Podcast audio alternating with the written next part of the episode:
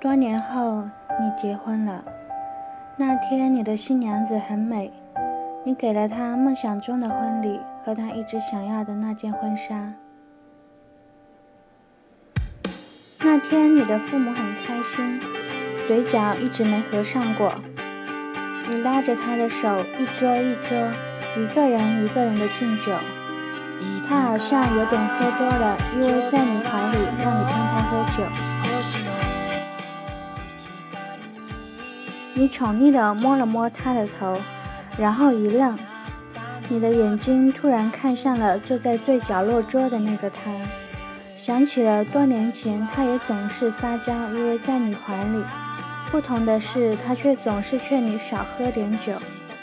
他的目光也看向你，四目相对，你紧忙移开目光，却还是用余光看到了他苦涩的笑。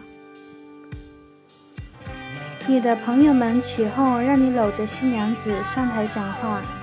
到了台上，你的新娘子拿起话筒说：“她这一辈子最大的幸福就是遇见你，因为你把所有对她的许诺全部都实现了。”你紧握着新娘的手，突然一松，看向坐在角落的那个他。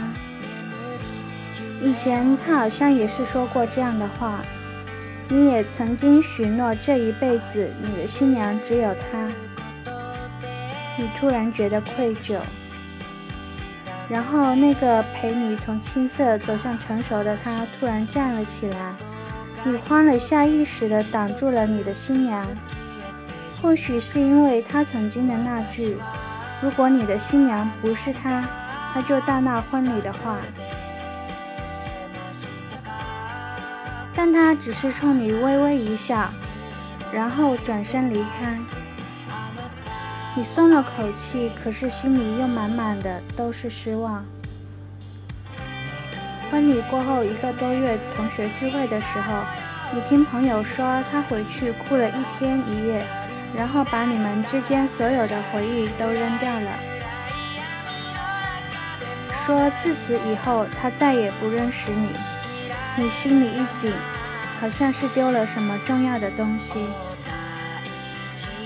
那天你喝得酩酊大醉，半夜跑去敲他家的门，他没给你开门，你就在门口坐了一夜。第二天早上回家，看到他发给你的信息，我们的故事结束了，你再也不是我的英雄。つまで